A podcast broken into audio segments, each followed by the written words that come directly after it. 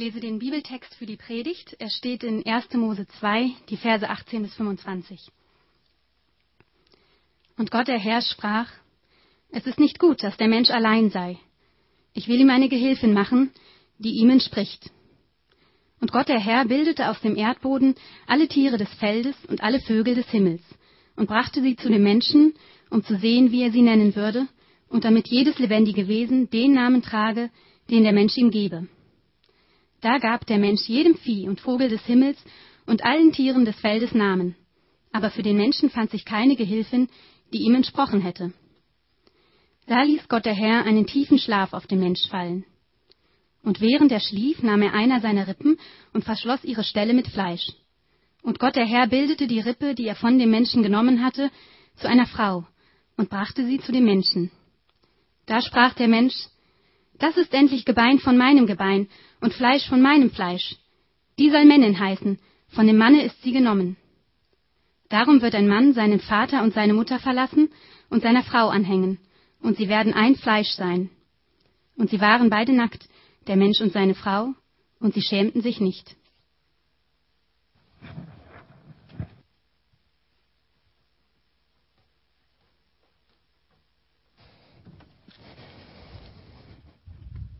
Guten Morgen. Es ist gut, mal wieder hier zu sein, äh, mal wieder vorne zu stehen. Ich war äh, drei Wochen ja nicht dran oder stand auch nicht vorne und habe auch nicht äh, irgendwie gepredigt. Lag eigentlich eher daran, dass ich keine Lust hatte. Nee. ähm, lag an ziemlich starken Sch Zahnschmerzen, die ich hatte. Ähm, und war dann so sechs, sieben Mal beim Zahnarzt in den letzten Wochen und äh, die haben nichts gefunden. Haben so Röntgenaufnahmen gemacht und paar Mal und haben nichts gefunden. Und dann kam der Hauptzahnarzt so und äh, hat gesagt, ähm, versuchen Sie mal mehr zu schlafen, versuchen Sie mal weniger Stress zu haben und hier ist eine Beischiene. Und tatsächlich ist es ein bisschen besser geworden. Also ich weiß auch nicht, aber irgendwas ist noch falsch mit den Zähnen. Also trotzdem freue ich mich, heute Morgen hier zu sein. Auch ähm, trotz dieser ganzen Zahngeschichte. Also ist wieder ein bisschen besser. Ähm, heute habt ihr den Text schon gehört. Es geht um Adam und Eva. Und ähm, auch die Vorbereitung hat ja schon ein bisschen Spaß gemacht. Denn ja, Adam und Eva, die ersten Menschen, die waren glücklich, die waren nackt. Und es gab jede Menge Früchte und Tiere und Paradies halt. Also, wenn ihr das Paradies mögt oder Früchte oder Tiere und nackte Menschen, dann ist der Text heute für euch. Ist das nicht toll? Oh, ich höre schon Lachen. Hihihi. Gut.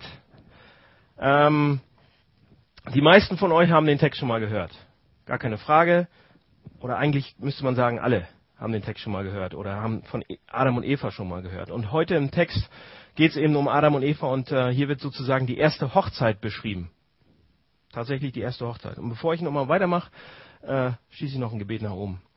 Lieber Herr, vielen Dank für ähm, diesen Text, diesen ur uralten Text. Und ich bitte dich, dass ähm, wir ein bisschen was lernen über uns, über äh, was bedeutet zusammenzuleben und über dich. Vielen Dank. Amen.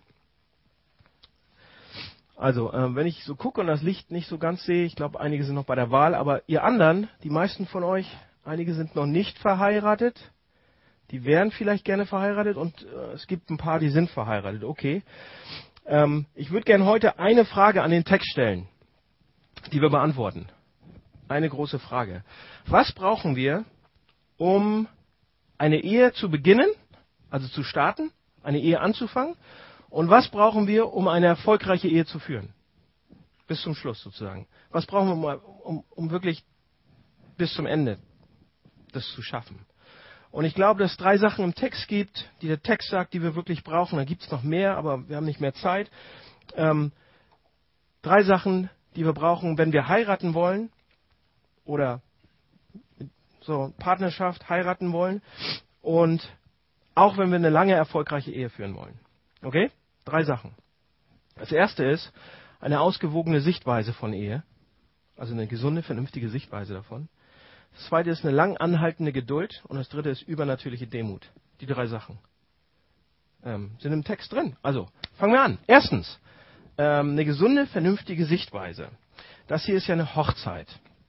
Und wenn ihr schon mal auf Hochzeiten wart, das hält, hält ja in Deutschland auch immer mehr Einzug, diese Tradition, dass nämlich der, ähm, der Vater der Braut sozusagen die Braut dann unterm Arm so nimmt und alle sind toll angezogen und, und er führt sie den Gang runter.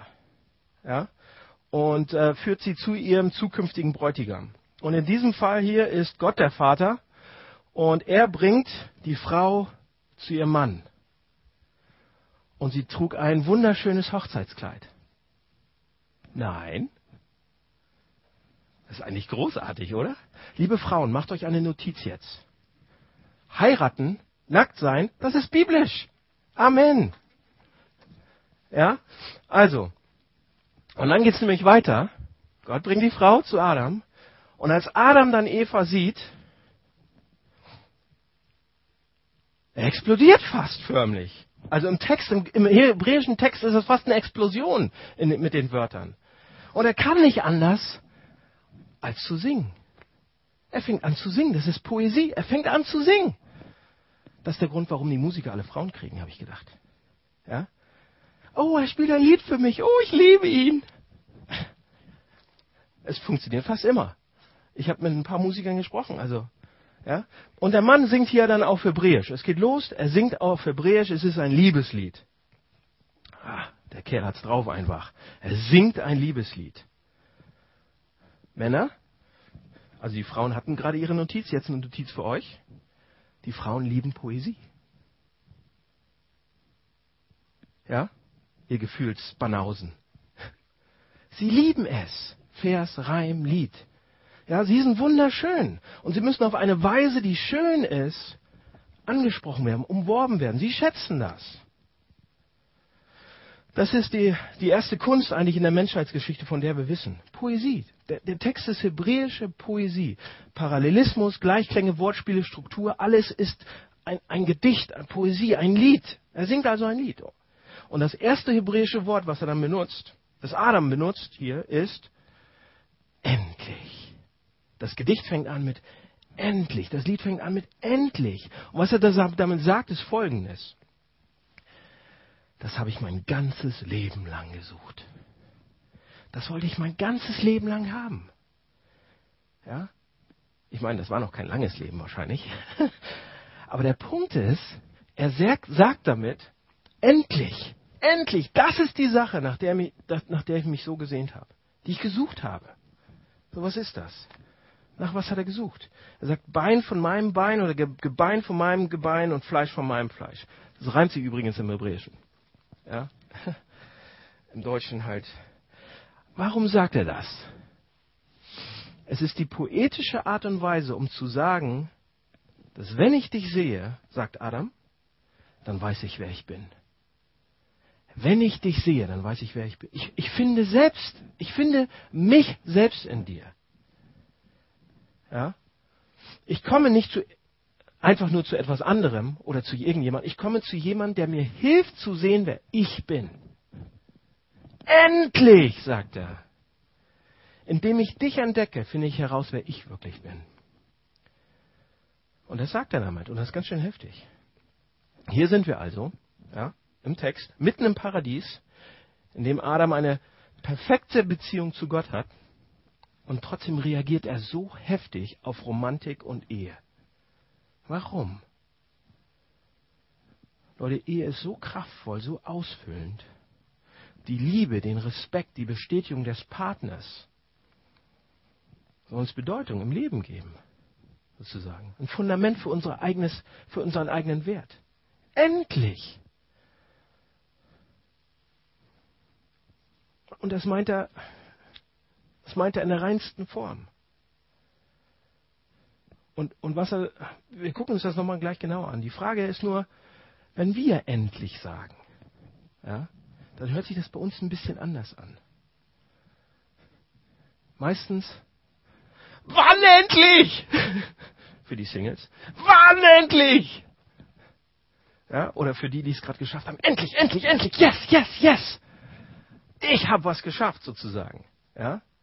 Aber was wir damit sagen, wenn wir so eine Aus Aussagen machen, ist, dass wenn wir es so übertreiben, und jeder von uns macht es in der einen oder anderen Form, dann sehen wir die Beziehung, die Ehe, viel mehr als das, was sie eigentlich ist. Wir sehen sie fast als Heilsbringer für uns. Wenn ich nur endlich die Frau hätte oder den Mann hätte, dann ist alles anders. Wenn sie so und so wäre, ja, wenn ich den Mann habe, dann bin ich wertvoll. Wenn ich diese Frau habe, dann bin ich wer. Ja? Wir erwarten, wir erwarten absolute Besserung dann in der Ehe, wenn wir erstmal in der Ehe sind. Sie, sie, wird mich besser machen. Sie wird mich, ja, sie soll mich hochheben, reparieren, vervollständigen. Das, was ich vorher nicht irgendwie hingekriegt habe, das wird sie mir jetzt sozusagen oder er. Wir wollen, wir wollen in der Ehe andauernde Freude und Schönheit und Frieden und alles ist toll. Ich weiß nicht, wie viele Ehen wir schon geschlossen haben als junge Gemeinde, Hamburg-Projekt. Ich glaube, dieses Wochenende waren auch schon wieder zwei, eine oder zwei ähm, Hochzeiten. Da ist ja die halbe Gemeinde dann auch wieder am Start. 50? 60? Ich weiß nicht. Jedes Jahr eine ganze Menge. Jeder von uns drei Pastoren ist dauernd unterwegs im Sommer. Ähm, und jedes Mal, wenn man in den Ehevorbereitungsgesprächen ist oder dann in den Ehe, hm, wie sage ich's, Seelsorgegespräche, also wenn man eher Probleme aufarbeitet, dann kommt das immer. Dann, dann hört man das, dann höre ich das immer raus. Wir wollten noch absolute Perfektion, Schönheit, es sollte so toll sein. Ehe ist so großartig, so stark, so toll. Leute, keine menschliche Beziehung kann so eine Last der Erwartung ertragen. Keine. Ganz egal, wie toll die Ehe ist. Wir, wir, wir zerstören unsere Ehe mit solchen Erwartungen. Niemand kann diese Erwartungen erfüllen. Ultimative Freude zu geben, andauernde Freude, andauernd schön, alles toll. Und dann, Leute, die Kritik von dem Ehepartner, wenn es dann mal welche gibt, und die gibt's, weil wir nicht perfekt sind, die wird uns fertig machen. Die Probleme, ja, die, die werden uns fertig machen, auch wenn sie es gar nicht fertig machen sollten. Weil wir von unserem Ehepartner erwarten, dass er oder sie uns rettet, vervollständigt, besser macht. Ja? Ähm, Beispiel. Zwei Beispiele. Ja? Wenn ihr, ihr verheiratet seid oder wenn wir verheiratet sind, wenn wir verheiratet sind, werden wir merken, dass der Partner nicht perfekt ist. Und ihr sagt, ah, das ist was ganz Neues. Nee, also wir merken, dass der Partner nicht perfekt ist in der Ehe. Und wir mögen das irgendwie nicht und, und, ja, und können dann irgendwie mit dieser Fehlerhaftigkeit auch nur schwer umgehen am Anfang oder mit dieser Unvollkommenheit. Und wir wollen unbedingt dieses unglaubliche Bild, was wir in unseren Köpfen haben, was überall ähm, uns suggeriert wird, angefangen bei, wie heißt die, diese ähm, Schriftstellerin, Liebe aus Leidenschaft und diese ganzen Kram schreibt, weiß ich gar nicht. Nee, nicht Pilcher, die andere. Die Amerikanerin. Äh, Komme ich jetzt nicht drauf. Englische Landschaften, alles Nebel und dann kommen die und diese Frau in weiß und erst ist sie, erst ist sie immer ganz abgeneigt, aber dann kommt der tolle Prinz, meistens reich, gut aussehend, schön. Wie heißen die? Naja, auf jeden Fall verlieben die sich dann und die Schwiegermutter ist auch noch an Bord und das ist nicht Legende der Leidenschaft. Janet, oh, du weißt zu viele Namen, mein Lieber. Ja? Auf jeden Fall, am Ende des Buches, am Ende des Films stehen sie dann vorm Traualtar und alles ist toll und die Glocken läuten und weiße Kutschen und weiße Pferde und sie hat ihn gekriegt, nicht den Bruder, sondern ihn und das ist alles toll und alle freuen sich. Und dann ist der Film zu Ende und es gibt auch kein zweites Buch. Wie ist dann in der Ehe, wie ist, wie, was passiert denn danach? Keiner weiß es. Kriegt's mal raus, versucht's mal. Ja? Leute, wir versuchen, dieses tolle Gefühl, dieses, dieses Kopfkino weiter zu, weiterzuführen, dann in unseren Beziehungen, in unseren Partnerschaften. Und wir versuchen, das zu kriegen dort, was nur Gott geben kann. Also, wenn wir nicht fähig sind, mit Mittelmäßigkeit in der Ehe zu ertragen. Und wir regen uns auf über Fehlerhaftigkeiten und Unvollkommenheiten unseres Partners und so weiter. Und wir uns weigern, zufrieden zu sein mit den guten Dingen, die wir haben. Dann sieht es schlecht aus. Was ist, okay, hier noch eine Sache. Was ist mit den Unverheirateten? Haben wir auch ein paar hier. Ihr habt schon gedacht, oh, er hat uns vergessen. Nein, habe ich nicht. Pass auf, eine Art und Weise, wie ihr Leute wie ihr Singles, ich spreche euch jetzt mal an, aus Ehe was ganz Tolles machen wollt, was, was über, überdimensional ist, eigentlich ein Götzen fast schon, ist, indem ihr denkt, oh, die Ehe, wenn ich erstmal, wenn, wenn, wenn, endlich, wann endlich, ja, dann ist alles besser, dann wird sie mich retten, reparieren und heilen. Und die Sache, wie ihr das macht, ist, dass ihr nämlich unglaublich wählerisch seid. Unglaublich. Besonders viele Männer tun das. Ja, Männer.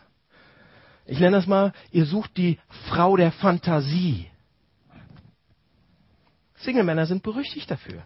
Ja? Oh, ich muss genau auf die warten. Auf die perfekte Frau. Zwei Dinge. Erstens, es gibt sie nicht. Und falls sie doch existiert, wird sie euch nicht heiraten. Weil sie hat die Wahl. Ja?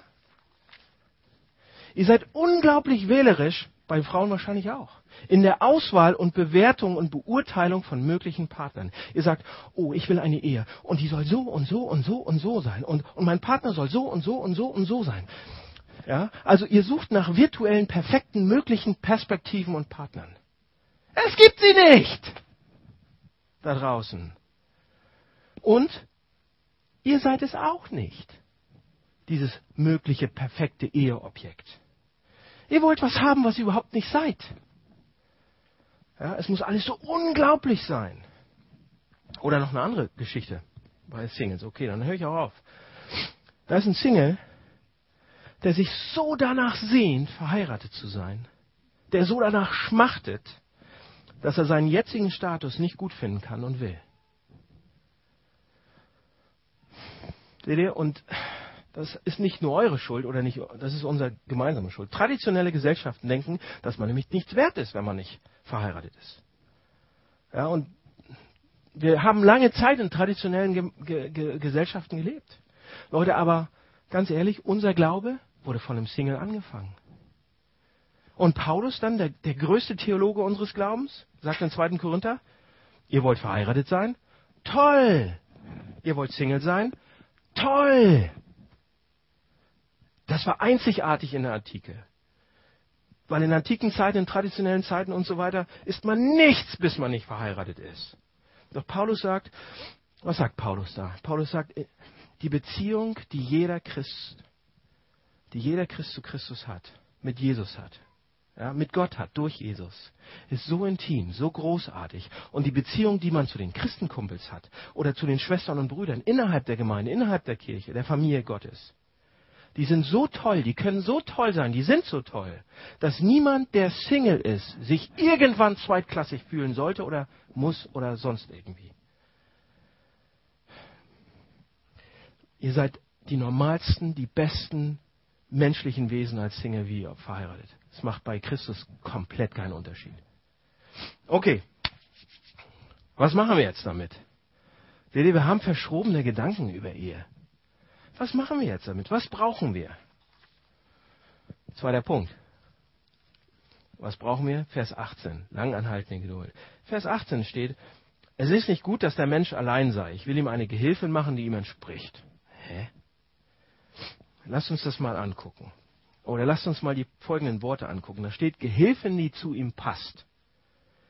Die ihm hilft, die zu ihm passt, die ihm entspricht. Eine Hilfe, eine Gehilfin. Und jetzt wird es interessant. Das hebräische Wort Hilfe oder Gehilfin. Und ihr denkt, oh, jetzt kommt, jetzt kommt, jetzt lässt er den Schovi raushängen. Nee, wartet mal. Wartet mal.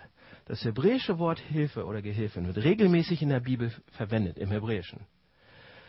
Und zwar wird dieses Wort immer verwendet, immer, sonst nicht, wenn es um militärische Verstärkung ging. Militärische Verstärkung. Ja, also stellt euch das vor. Hier ist diese kleine Armee. Dauernd in der Bibel wird das. Das sind diese kleinen Armeen und die sind, die sind ähm, 5 zu 1 in Unterzahl und gleich werden sie dem Erdboden glatt gemacht und, und, und dann kommt Verstärkung. Ja? Hilfe, militärische Hilfe, Gehilfen, militärische Gehilfen. Gott, und Gott benutzt dieses Wort sogar einige Male für sich selbst. Ja? Und er sagt, oh, kleine Armee, ihr werdet gleich vernichtet, aber jetzt komme ich und ich blende die anderen alle. Oder ich gebe ihnen Kinnhaken und dann sind sie alle weg. Oder ich komme als eure Gehilfin oder als euer Gehilfe und mach sie mal kurz alle platt. Gott benutzt dieses Wort für sich selbst und dann habe ich euch gerettet. Ihr werdet zerstört worden ohne meine Hilfe, sagt er. Gehilfen, Hilfe ist ein militärisches Wort. Und es ist ein sehr starkes Wort. Es ist, ein, es ist ein göttliches Wort, könnte man sagen. Und Gott hat die Dreistigkeit, dieses Wort für Eva zu benutzen. Die Frau bringt eine Stärke in das Leben des Mannes. Und das ist eine ganz bestimmte Stärke. Seht ihr die Wörter, die danach kommen, die zu ihm passt?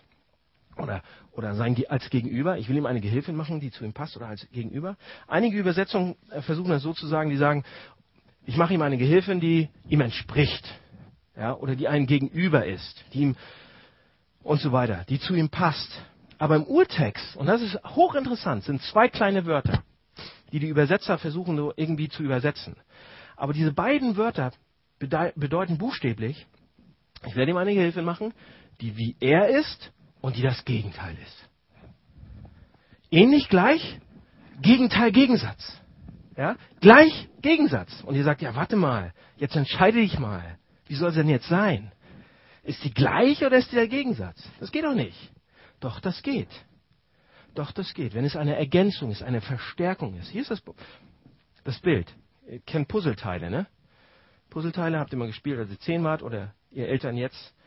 Ähm, wenn zwei Puzzleteile zusammenpassen, das geht nicht, wenn sie absolut gleich sind, deckungsgleich, dann passen die meistens nicht zusammen oder die passen nicht zusammen. Wenn sie absolut gleich sind, passen die nicht zusammen. Aber ähm, auf der anderen Seite, wenn sie nur gegensätzlich sind, nur unterschiedlich, auf allen Ebenen, so, die müssen richtig gegensätzlich sein, richtig unterschiedlich. Sie müssen gleich gegensätzlich sein. Sie müssen sich perfekt ergänzen, perfekt verstärken, sie perfekt zusammenpassen. So, was wird hier gesagt mit, diesem, mit diesen Wörtern? Gott schickt Eva in Adams Leben und Adam in Evas Leben, aber er schickt eben jemand, der sehr anders ist. Gleich, sehr gleich ist und sehr gegensätzlich. Und was macht diese Gehilfin dann? Oder die Hilfe? Das Gedicht sagt uns denn, was sie, was sie macht.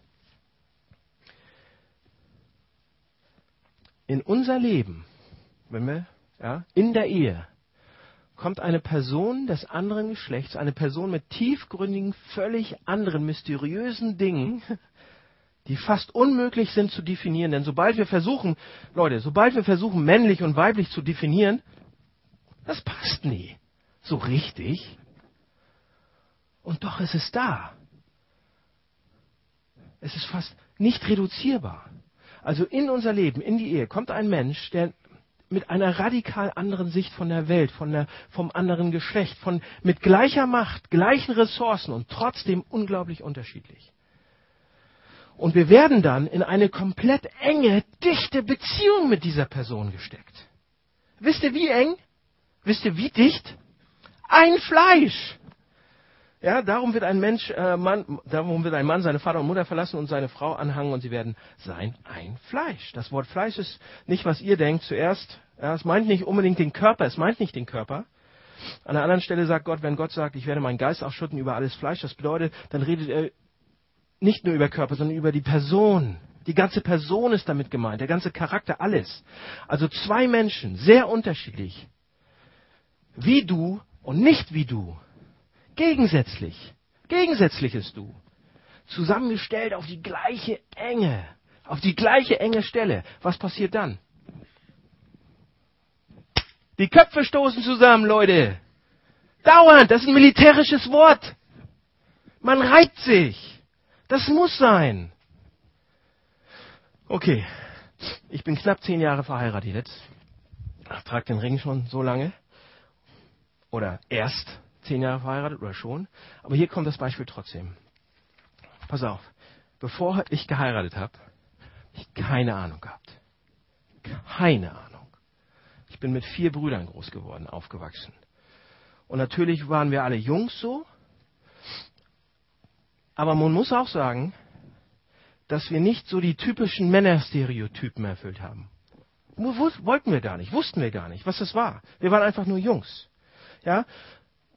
Wir, wir mussten uns nicht irgendwo reinquetschen, um irgendwie Männer zu sein oder so. Wir waren einfach so, wie wir waren.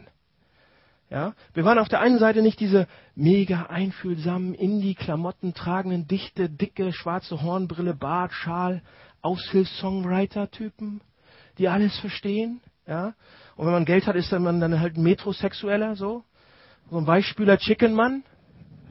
Oder auf der anderen Seite waren wir auch nicht die Macho-Typen, so, überhaupt nicht. Und ähm, einige von euch denken das vielleicht, oh, was hat er jetzt für einen Spruch gemacht und so weiter. Ähm, Fragt meine Frau, fragt unsere Frauen, meine Brüder und ich, wir sind überhaupt nicht so. Kein Stück. Selbst Dominik weiß, dass es nicht stimmt, dass wir irgendwie Machos sind oder so. Also, wir haben dieses Stereotyp nicht so richtig äh, erfüllt. Und auch bei meiner Frau war es so, die war keine typische stereotype Frau, als ich sie kennengelernt hat. Sie hatte einen großen Bruder und sie hatte einen kleinen Bruder und sie war dazwischen. Und die meisten Sachen, die sie gemacht hat, waren absolut draufgängerisch. Die war der Bruder dazwischen noch, der fehlende. So, die haben alles zusammen gemacht und so weiter. Ja? Also, wir waren auf, weder auf diese noch auf diese Weise besonders stereotypisch maskulin oder feminin. Und doch, pass auf, und jetzt kommst du zum Punkt. Wenn man dann heiratet, beginnt man die Welt auf einmal stückweise anders zu sehen und den anderen anders zu sehen. Und ich sehe Dinge an ihr und sie sieht Dinge an mir, die ich niemals sehen würde, aber sie sieht sie, weil sie ein anderes Geschlecht hat. Und sie ist so dicht dran an mir. Und ich sehe Dinge an ihr und, und, und ich sehe Sachen in der Welt. Und nach zehn Jahren Konflikte argumentieren, diskutieren, Köpfe stoßen, reiben, das Militär. ja? Pass auf, was heute passiert, nach zehn Jahren. Jeden Tag, jeden einzelnen Tag, wenn ich so durch die Schanze gehe, durch die Welt gehe, durch Hamburg spaziere und so weiter, dann passieren mir Sachen. Und ich habe nur immer eine Sekunde Zeit oder eine Zehntelsekunde Zeit zu reagieren. Was mache ich jetzt? Wenn ich mit dem Auto durch Hamburg fahre, dann, was mache ich jetzt? Ja? Und ähm, was werde ich sagen? Was werde ich machen? Was, was werde ich denken? Was soll ich machen? Und so weiter. Und jahrelang habe ich wie so ein Mann gedacht. Tür auf, ausgestanden. Ja? Wenn er mir die Vorfahrt genommen hat oder so. Aber heute, nach zehn Jahren Zusammenleben, passiert etwas für den Bruchteil einer Sekunde, für den Bruchteil einer Sekunde weiß ich, was auch Katrine denken würde. Ja? Weiß ich nicht nur, was ich machen würde, sondern was sie denken würde, was sie machen würde. Weil wir so, weil es so tief ist. Ich habe den Bruchteil einer Sekunde tatsächlich die Wahl. Welchen von dieser, welcher von diesen beiden Ansätze würde besser funktionieren? Und dadurch ist meine eingegrenzte Mannesweisheit andauernd abwechslungsreicher und gewachsen ohne Ende. Ich bin ein anderer Mensch. Ich bin nicht femininer geworden. Was passiert? Wahrscheinlich bin ich an vielen Stellen sogar maskuliner geworden. Was passiert da? Sie kam in mein Leben und jetzt weiß ich besser, wer ich bin. Und ich bin ein Stück mehr das geworden, was ich sein soll. Wodurch? Durch das Köpfe zusammenstoßen. Nur wegen einem Menschen, der gleich ist und doch gegensätzlich ist. So nah, so eng. Wisst ihr, worüber ich mir ein bisschen Sorgen mache? Auch bei unseren ganzen äh, Ehepaaren und Hochzeiten, die wir machen und so weiter. Ich mache mir wegen Ehe ein bisschen Sorgen. Ja? Hier ist der Grund. Wir sind Konsumenten. Ihr wisst, was Konsumenten sind. Ja, wir konsumieren. Wir sind so erzogen. Wir sind regelrecht, regelrecht abgerichtet zu, zu Konsumenten. Ja, wir sind trainiert auf Konsum. Und Konsumenten stellen ein eine Kosten-Nutzen-Analyse auf. Und wir machen das in unserem Kopf automatisch die ganze Zeit. Wir merken das einfach noch nicht mal, wie gut wir trainiert sind da drin und wie wir das tun. Wir wollen ein Produkt, das uns zufriedenstellt. Wir wollen das Produkt, das nicht zurückschlägt. Wir wollen ein Produkt, das genau das macht, was ich von ihm will. Speziell angefertigt, für mich, absolut angepasst, customized. Für mich. Das wollen wir. Wir wollen nicht jemand, der, der wie wir sind und gegensätzlich ist.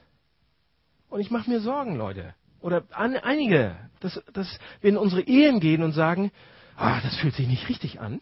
Mm, das hat ja wehgetan am Kopf.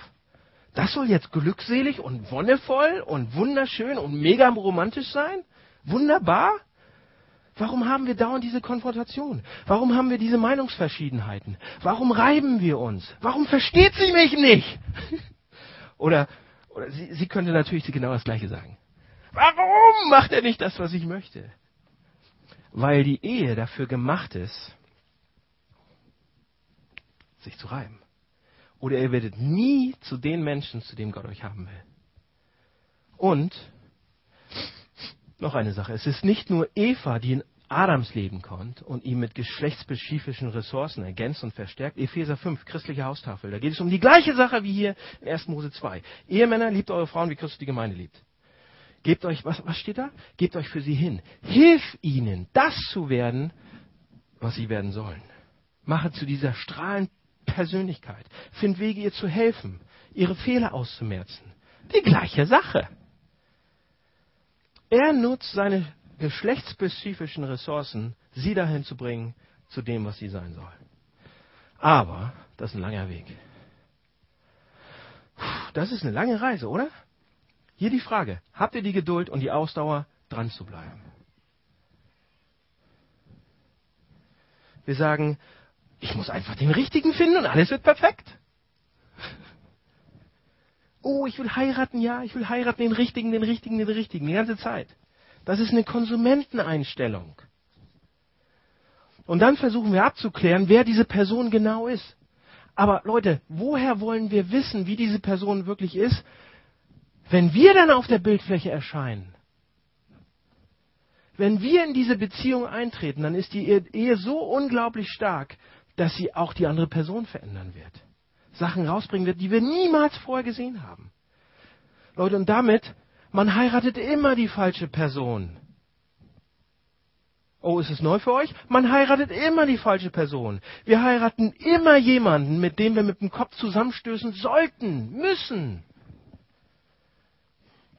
Hier ist die Frage, werden wir die Geduld haben, das auszuhalten? Haben wir die Geduld, das auszuhalten? Und verstehen wir, wozu diese Konfrontation da ist? Nicht um in den letzten Nerv zu rauchen. Überhaupt nicht. Die Ehe ist nicht designt, dass wir Konfrontation mit dem anderen haben, mit unserem Partner, ja? Sondern sie ist tatsächlich designt, um uns mit uns selbst zu konfrontieren. Dafür ist sie da. Ja, und uns unsere Unzulänglichkeiten zu zeigen. Uns zu zeigen, was nicht mit mir in Ordnung ist. Uns Wege zu, zu zeigen, wie ich mich verändern kann. Die wir sonst niemals sehen würden. So, wie halten wir das aus?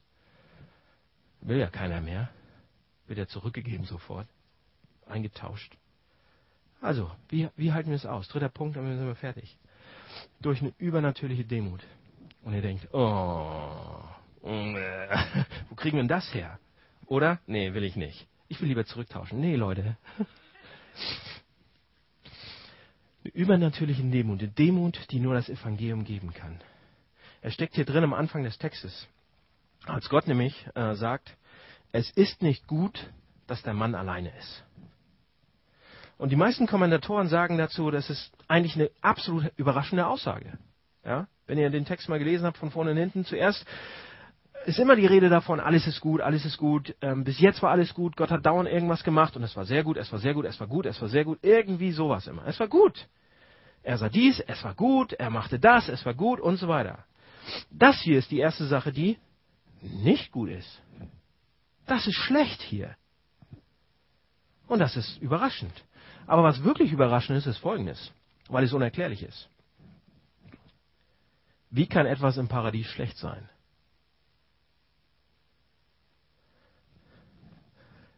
Wie kann jemand im Paradies unglücklich sein? Wie könnte Adam allein sein? Er ist im Paradies Gottes da. Ja? Warum ist es nicht gut? Warum ist er nicht, warum ist er unglücklich? Und es gibt nur eine Antwort darauf. Gott hat ihn absichtlich bewusst so gemacht, dass er jemanden anderes noch außer Gott braucht. So, pass auf, jetzt versteht mich nicht falsch. Das ist eine dünne Linie, versteht mich nicht falsch. Wir alle brauchen Gott und er hat uns so gemacht, dass wir ihn brauchen, dass wir ihn wollen dass da immer ein Loch bleiben wird, bis, wir da, bis er da nicht reinkommt. Auf welche Art und Weise auch immer, das ist ein anderes Thema, andere Predigt. Aber das, wir sind dazu gemacht, dass das die fundamentale Beziehung ist. Und jetzt denkt mal drüber nach. Einige Theologen haben das so gesagt. Das ist, was Gott hier macht, ist der demütigste Akt, den man sich vorstellen kann. Das ist der absolut nicht selbstzentrierteste, unselbstzentrierteste Weg, den man sich eigentlich vorstellen kann. Gott macht die Menschen so, dass sie nicht nur ihn brauchen, sondern andere Menschen, andere Beziehungen, andere Herzen, anderes Sein, andere Seelen, andere Gedanken. Wie demütig von Gott. Wie, wie, zum An, wie orientiert zum anderen hin ist das denn bitte? Nicht auf sich selbst. Eigentlich fast wie aufopfernd. Wie, wie nicht selbstzentriert. So sehr. Leute, das ist nichts im Vergleich zu dem, was wir später sehen. Nichts. So, was sehen wir später? Ja, wenn Gott, pass auf, was sehen wir später? Wenn Gott dann in der Bibel, es geht weiter und dann in Jesaja, Jeremia, Hosea, die ganzen Propheten, da sagt Gott dann Folgendes oftmals. Er sagt, ich bin der Bräutigam und ihr Menschen seid die Braut. Ja? Und jetzt sagen einige Frauen, yes, da ist er. Ich hätte gern so einen wie Jesus. Er ist doch mein Bräutigam. Er ist doch mein Bräutigam. Ja? Ladies, ihr wollt nicht so einen wie Jesus. Stellt euch mal zwei, nur, nur zwei Beispiele. Ihr habt einen Streit mit ihm. Was wird er sagen? Na, wessen Schuld ist das? Und ihr denkt, oh, er ist perfekt! Ja, und ihr wollt auch nicht so einen Typen wie Jesus haben, weil ihr dann sagen würdet, hier Jesus, irgendwie verstehe ich dich nicht. Wir sind nicht on the same page. Nein, sind wir auch nicht. Er hat dich gemacht. Also ihr wollt nicht so einen Typen wie Jesus als Bräutigam. So, was ist damit dann gemeint? Er sagt, ich bin der Bräutigam, ihr seid die Braut, ihr seid meine, ihr seid meine Menschen. Ihr seid meine Menschen. Und das zeigt, zeigt uns zwei Dinge. Als erstes zeigt uns das, dass wir Gott in unserem Leben haben sollten, haben müssen. Nicht nur als jemanden, an den wir glauben oder der vielleicht da ist oder dem wir gehorchen auf der anderen Seite. Überhaupt nicht diese Dinge. Wir brauchen unserem, Gott in unserem Leben als Partner, als ultimative Hilfe, als Verstärkung. Alle Verstärkung, die wir kriegen könnten, sollten wir brauchen, sollten wir nehmen. Ja? Er ist wie wir, aber doch nicht wie wir, ganz anders. Er ist wie wir, weil wir mit seinem Bild ge ge gemacht worden sind. Matthias hat darüber geredet, glaube ich. Das bedeutet, dass wir beziehungsfähig, persönlich und so weiter sind. Und er ist eben nicht wie wir, weil er heilig ist. Und da gibt es. Leute, es gibt kein anderes Gegenüber, das wir so sehr brauchen wie Gott. Ja, und es, es sei denn, er sollte reinkommen in unser Leben. Nicht als abstrakter Prinzipiengeber oder auf den man nur gehorcht, sondern der da ist, der mein Partner ist, der, mit dem ich in dem intimsten Geheimnisse anvertrauen kann. Da muss eine Interaktion geben, Gebet, Hören auf sein Wort. Wir brauchen diese Beziehung. Er ist der ultimative Partner. Aber die zweite Sache, die das hier sagt, ist, wenn er von Braut und Bräutigam redet, ja, ich bin der Bräutigam, ihr seid meine Braut, ihr Menschen. Was er damit sagt, ist, ich habe euch mein Herz gegeben. Das wisst ihr, oder? Ein Bräutigam würde eine Braut niemals fragen, wenn er sie nicht liebt, ob sie ihn heiraten würde, oder?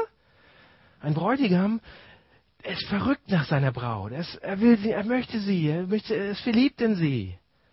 Er möchte sie heiraten, weil er sein Herz verloren hat. So, und das hier ist Gottes Art und Weise zu sagen, ich habe euch mein Herz gegeben. Und wie ihr euch verhaltet und lebt und mich behandelt, tut mir weh. Denkt mal darüber nach. Wenn wir sagen, oh ja, ich glaube an Gott, aber in Wirklichkeit lebe ich, als wenn er mir am Arsch geht. Ja? Und meine Karriere ist tausendmal wichtiger als, ja, oder dies oder das oder jenes. Ja, wir geben die tiefsten Leidenschaften und Lieben unseres Herzens, denen gehen wir nach, aber nicht Gott. Und die Bibel sagt, dass Gott sich verraten fühlt deshalb. Und Trauer und Kummer hat. Viel mehr, als wir vorstellen können, weil er perfekt und heilig ist. Seine Liebe ist perfekt. Und viel mehr, als wir uns fühlen würden, wenn, wenn unser Ehepartner uns untreu sein würde.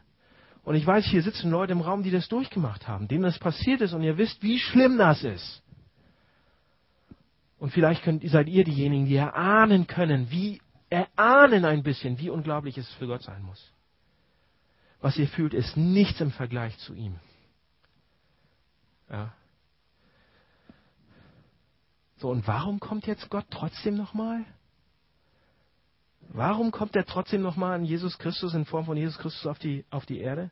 Johannes 1 sagt, er kam zu den Seinen, aber die haben ihn abgelehnt. Die haben ihn in den Füßen gestoßen. Er versucht uns zurückzubekommen, Leute. Er ist uns egal, er versucht uns zurückzubekommen. Er hat uns unser Herz geschenkt und jetzt versucht er uns zurückzukriegen. Er versucht seine Braut zurückzukriegen. Und wir lehnen ihn immer noch ab und verachten ihn. Wir haben ihn ans Kreuz genagelt. Ja, und einige von euch haben vielleicht schlechte Ehen und die denken, oh Mann, mein Ehepartner kreuzigt mich den ganzen Tag. Fühlt sich so an. Ja, aber bei Gott ist es wirklich passiert. Ja, und als er am Kreuz hing und herunterschaute vom Kreuz und realisiert, was es bedeuten würde, zu bleiben, bis zum Ende zu bleiben. Wisst ihr, das, wisst ihr was dann passiert ist? Er bleibt. Das ist ultimative Eheliebe. Hier ist der Mann, der Ehepartner, der keine Illusion mehr hat. Er erwartet nicht, dass wir perfekt sind. Er weiß, dass wir es nicht sind. Er liebt uns nicht, weil wir liebenswert sind und nicht, weil wir ihm so viel Bestätigung geben. Er liebt uns, um uns liebenswert zu machen. Er liebt uns um unseretwillen, nicht um seines Willen. Leute, er ist der perfekte Partner und das perfekte Gegenüber und die perfekte Hilfe. Und er geht ans Kreuz und er stirbt am Kreuz für unsere Sünden. Und wenn er das macht, hier, Martin Luther. Martin Luther sagt, jetzt verstehen wir das Evangelium. Und dann schrieb er ähm, 1520 ähm, einen Aufsatz, ähm, der heißt Die Freiheit eines Christenmenschen. Gibt es eine moderne Übersetzung. Lohnt sich unglaublich, das zu lesen. Darin beschreibt er den Kern davon, was es bedeutet, aus Gnade gerettet zu sein. Aus Gnade eine Braut zu werden. Ja? Nicht durch unsere Tat, nicht durch das, was wir tun, nicht durch, wie toll wir sind, sondern durch Glauben aus Gnade und nicht durch Werk und Taten. Unglaublich. Er sagt folgendes. Ich habe euch das vorne abgedruckt, ich lese da nur ein paar Sachen vor draus. Ähm, er sagt folgendes. Der Glaube bewirkt die Vereinigung der Seele mit Christus wie eine Braut mit ihrem Bräutigam. Christus und die Seele sind dann ein Leib. Also wir. Die Seele hält die wunderbaren Güter Christi, also was Christus besitzt, und Christus erhält das Schreckliche, die schrecklichen Güter von uns. Das ist der fröhliche Wechsel, sagt Martin Luther. Der gerechte Mensch und Gott zugleich, Christus, macht sich die Sünde der gläubigen Seele, also von uns, selbst zu eigen, nimmt sie, und zwar durch den Brautring, den er ansteckt.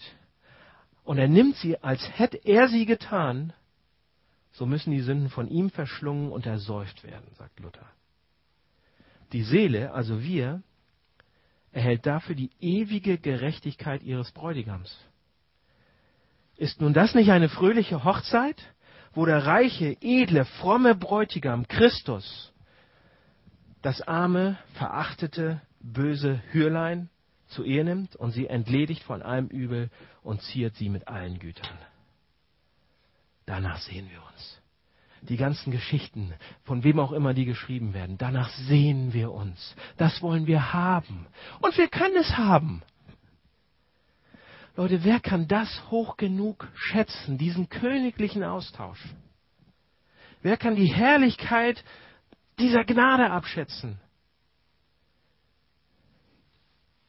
Leute, wenn wir das wissen, wenn wir das begreifen, dass Jesus Christus, unser Partner, für uns gestorben ist, dass er die Geduld hatte, bis zum Schluss da zu bleiben, zu bleiben, bis zum Ende.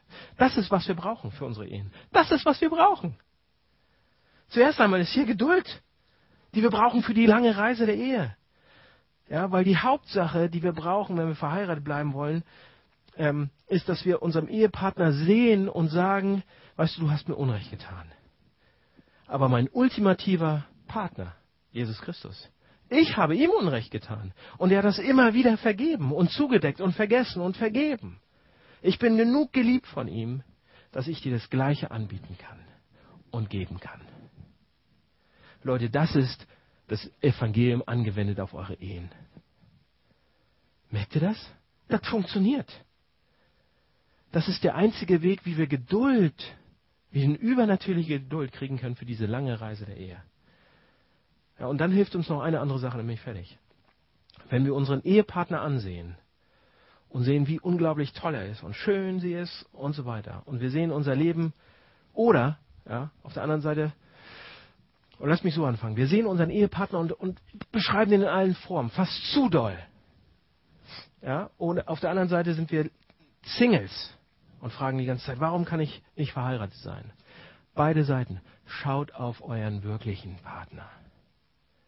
Schaut auf diesen Partner. Schaut euch diesen Partner an. Diesen Partner, Jesus Christus, der uns wirklich retten will. Er ist der Einzige, der uns wirklich erfüllen kann. Keine Frau kann das, kein Mann kann das für den, für den anderen Partner tun. Er ist der Einzige, der es wirklich kann.